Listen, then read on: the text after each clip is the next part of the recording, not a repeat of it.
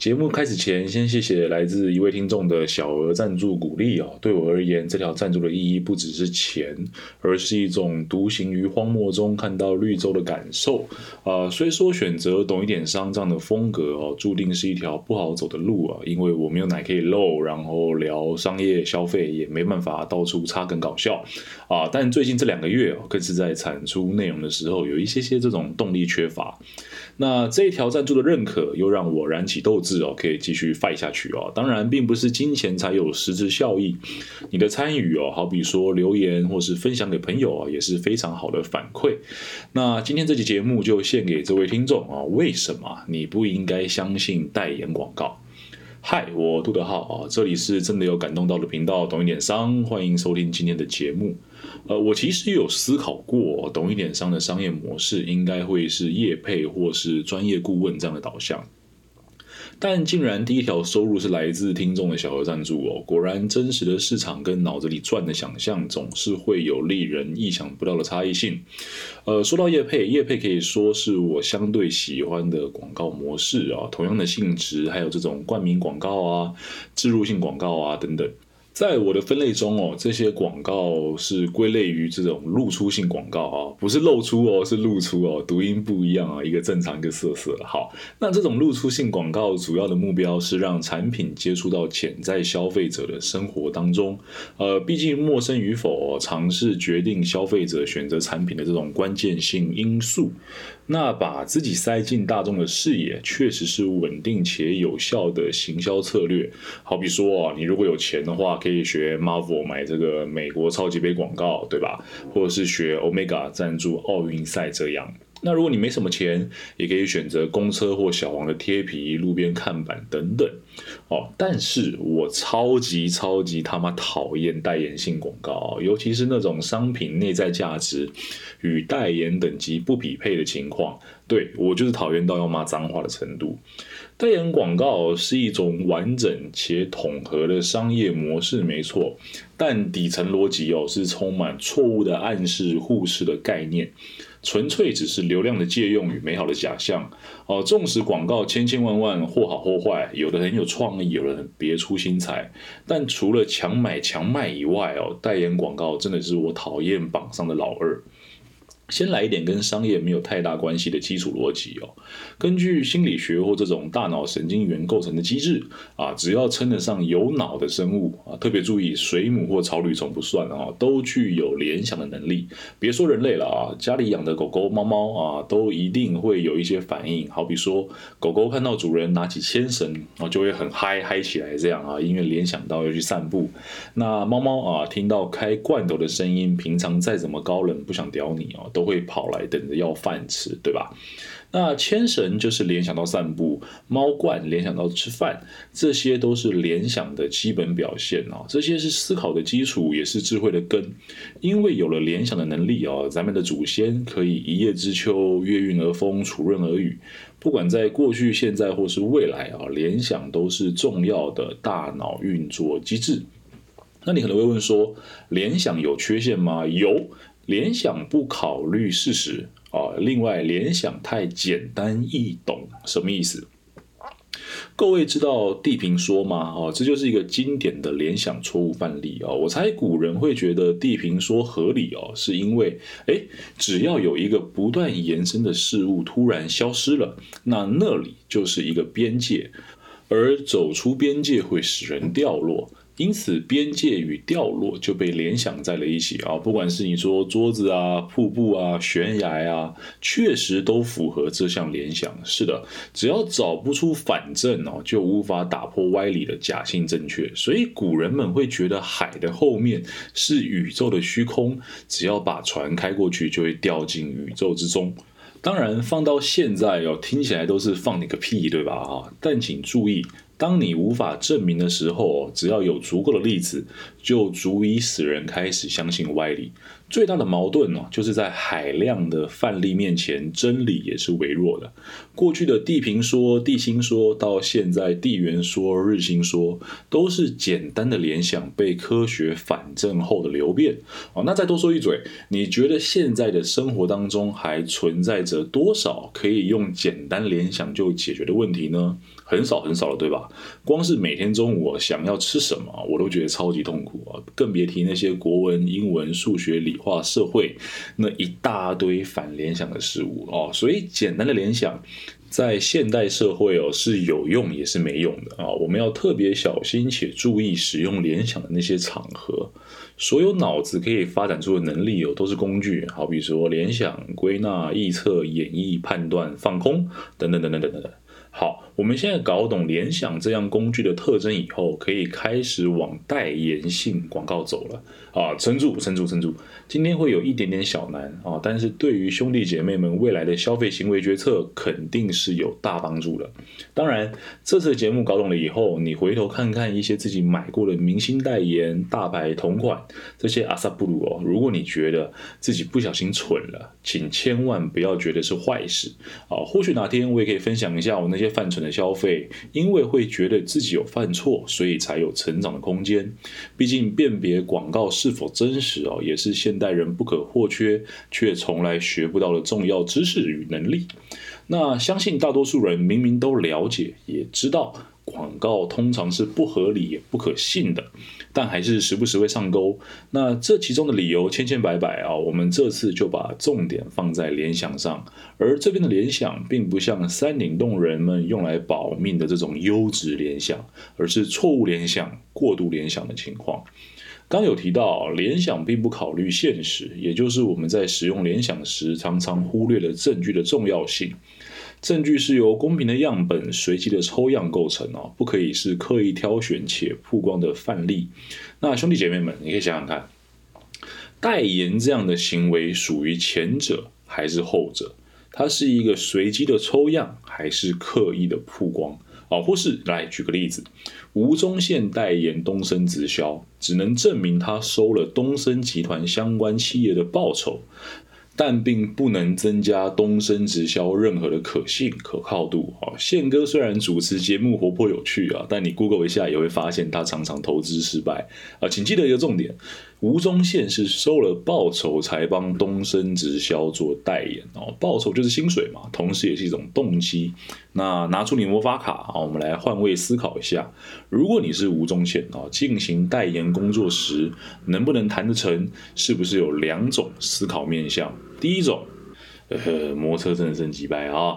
第一种，这条代言工作是否对我的整体形象有所加分？或第二种，如果没有加分，我出卖的形象价值值得我的报酬吗？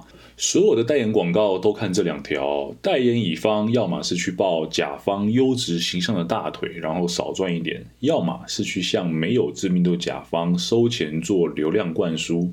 无论是股神老八买入可口可乐以后开始大力点赞哦，说可乐的好，还是足球金童 C 罗把可口可乐推开的动作，都是形象与报酬的抗衡哦。但也请别忘了，巴菲特买入可口可乐股票前是与这些黑色议题没什么互动的，而 C 罗在二零零六年还帮可口可乐拍过广告呢啊！就问你这些事物到底矛不矛盾，荒不荒唐？那我们就继续聊聊可乐吧。啊，作为消费者，正确的去认识品牌与商品是极其重要的啊。喝可乐应该是因为你当下所处的情境带给你动机与效益啊，所以才选择喝可乐，而不是幻想自己喝下可乐后就会有 C 罗的大肌肉啊，或者像巴菲特一样能够投资发大财。甚至说的极端一点，把可乐中的气泡、糖分、温度都抽离以后，你还会选择喝这个饮料吗？常温没气的可乐哦，简直就是含糖中药。要是我，我一定不会喝第一次啊。至于第一次是怎么喝到的，你就别问。好，那这大概是代言乙方的立场哦。那代言甲方又在想什么如意算盘呢？这些代言甲方哦，或者说广告主哦，希望借由这些精心设计的推送内容所达到的效果是这样的。利用我们每个人脑袋中天然都会有的工具啊，我们刚刚提过的联想。那以 C 罗而言哦，曾经代言过可乐这个情况，对吧？代言甲方想要达成效果，就是将 C 罗与可乐的形象连接在一起。无论是那个帅脸、大腹肌，或者是健康的足球员形象，都是甲方买 C 罗的理由。这些连接反复的推送后，会在观众心中产生错误的联想。还记得刚刚我们有提到吗？联想的缺陷啊，联想是不考虑现实且简单的。受众在接收 C 罗的广告后，或许会把可口可乐跟帅脸、腹肌、明星这些特质捆绑在一起。仿佛一口可乐下去，再照照镜子啊，你就会长出绝世帅脸一样，很蠢对吧？啊，如果你觉得蠢，那太好了，因为你不是可口可乐这条广告的受众，所以你没有上当。但再想想看，你买的东西当中有哪些是因为这样的代言广告而上钩的？甚至不要说商品啊，你投的那张选票所选出来的政治人物，是广告形象的产物，还是真正为民喉舌的工作者？我甚至会认为哦，广告主会希望你进行不正确、非理性的联想，在购买商品的时候不去思考自身的需求，而是投射自身到 C 罗身上啊、巴菲特身上啊、吴宗宪身上。他们代言可口可乐、代言东盛直销，或者是代言好比说嗯 Super Dry 外套好了哦。同时，他们也成功、有名、富裕。所以，你想要成功、有名、富裕，那你也要可乐直销 Super Dry 外套啊？这样正确吗？说到这里哦，你也会发现这是什么胡说八道？到底是什么八竿子打不着的莫名推论？如果你有这样的想法，就太好了啊！因为这代表你已经开始可以分辨代言性广告它其中底层的逻辑瑕疵。哦，那你或许会困惑了啊！我不看这些广告，我应该如何去认识商品，以及如何去选择商品呢？有两种方法，一种是去亲身体验，另外一种是选择与你利益挂钩的资讯来源。亲身体验永远是辨明商品最好的方法啊！我想想有什么例子？嗯，好比说 Kid 啊，Kid 开的野人火锅提供了腥臭的牛肉是事实，也是顾客的体验。这样的事实证明了 Kid 开的火锅店也不过是火锅店。或许因为木曜四超玩让 Kid 的声量节节上升，但他始终是个艺人哦，并不会因为他是有流量的艺人而能保证野人火锅有什么超越鼎王啊，或是清景泽的表现。因为演艺领域是演艺领域，但餐饮领域又是另外一块啊，对吧？除非是地狱厨房的 Golden Ramsy 啊，或者是台湾的詹姆士这些原本是餐饮出身的名人，不然别因为。什么艺人代言就相信任何食物，亲身体验哦才是王道啊！好比说老肖拌面、蒸拌面啊，这些也是一样的情况，并不会因为曾国成或者萧敬腾有名。这些拌面呢，就保证会好吃啊。相反的，这些拌面找上他们，也不过是因为名气大而已。而艺人、明星会选择代言，也只能说明这些面起码吃起来不会太奇怪。更重要的是，这些厂商出得起钱买他们的名字，That's all，就这样而已。好，其他产品类型相同啊，别去相信代言，自己去体验。或者去相信与你利益挂钩的资讯来源，好比说你的父母亲戚，或是平日工作中的同事啊，乃至于你刻意去结交的哈有专长的朋友。这些都会是比代言性广告更好的资讯来源哦，因为思考起来你会发现，当你向这些人请教该买什么、该消费什么的时候，一啊是给你错误资讯，对他们而言并没有任何好处；二啊是也没有品牌来买他们的嘴做推广。所以在这个情况底下，资讯就是纯粹且真实的啊。比起远在天边的吴宗宪，我相信真的被骗上当的东升直销下线才会跟你说实话啊，千万不要淌这个。浑水，当然，这样的方法会要求你自身也具备有一定的资讯交换价值啊，但这就是复杂的后话了。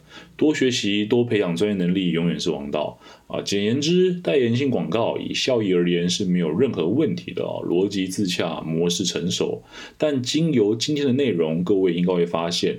代言有一定的成分，是广告业主希望建立一种没有证据的联想啊，但请别忘了，商业策略总是假之砒霜，乙之蜜糖啊，纯粹都是不同立场的考量。讨厌归讨厌，但哪天有人问我怎么样给商品快速打出知名度，我还是会回他代言两个字。这种模式仍然会是某些行业的答案，好比说奢侈品与时尚，就是代言手段使用最凶也最有效的行业之二。啊，希望各位在最终消费那一刻都可以明辨你买的到底是产品价值还是错误的代言联想。最后啊，如果懂一点商，之后有机会收到广告合作、业配邀请，除非哦那是明显的杀人放火、抢劫、抽大麻啊，不然我会毫不犹豫的全部答应，因为我相信兄弟姐妹们可以借由相关的概念。或是节目中提过的知识啊，去明辨广告的可信度。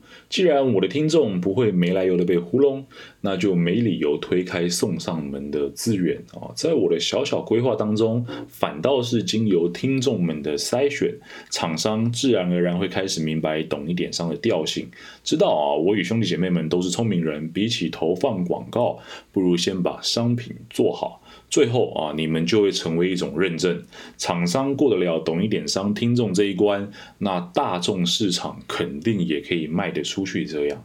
最后，我所希望达成的效果，就是听众们收获到好的商品与折扣，厂商买到明理的客群，而我可以有资源继续制作节目，为大家服务的这样三赢局面。我曾经是个穷小子啊，现在是个比较不穷的小子啊，来钱我是不会客气的。能够给大家最好的反馈，就是把我懂的整理给各位做成节目。呃，最后再次感谢呢第一位天使投资人啊，哪天我的模式如果跑起来了还是会努力记得你啊，以及现在正在收听节目的各位。这里是懂一点商，下期见，拜。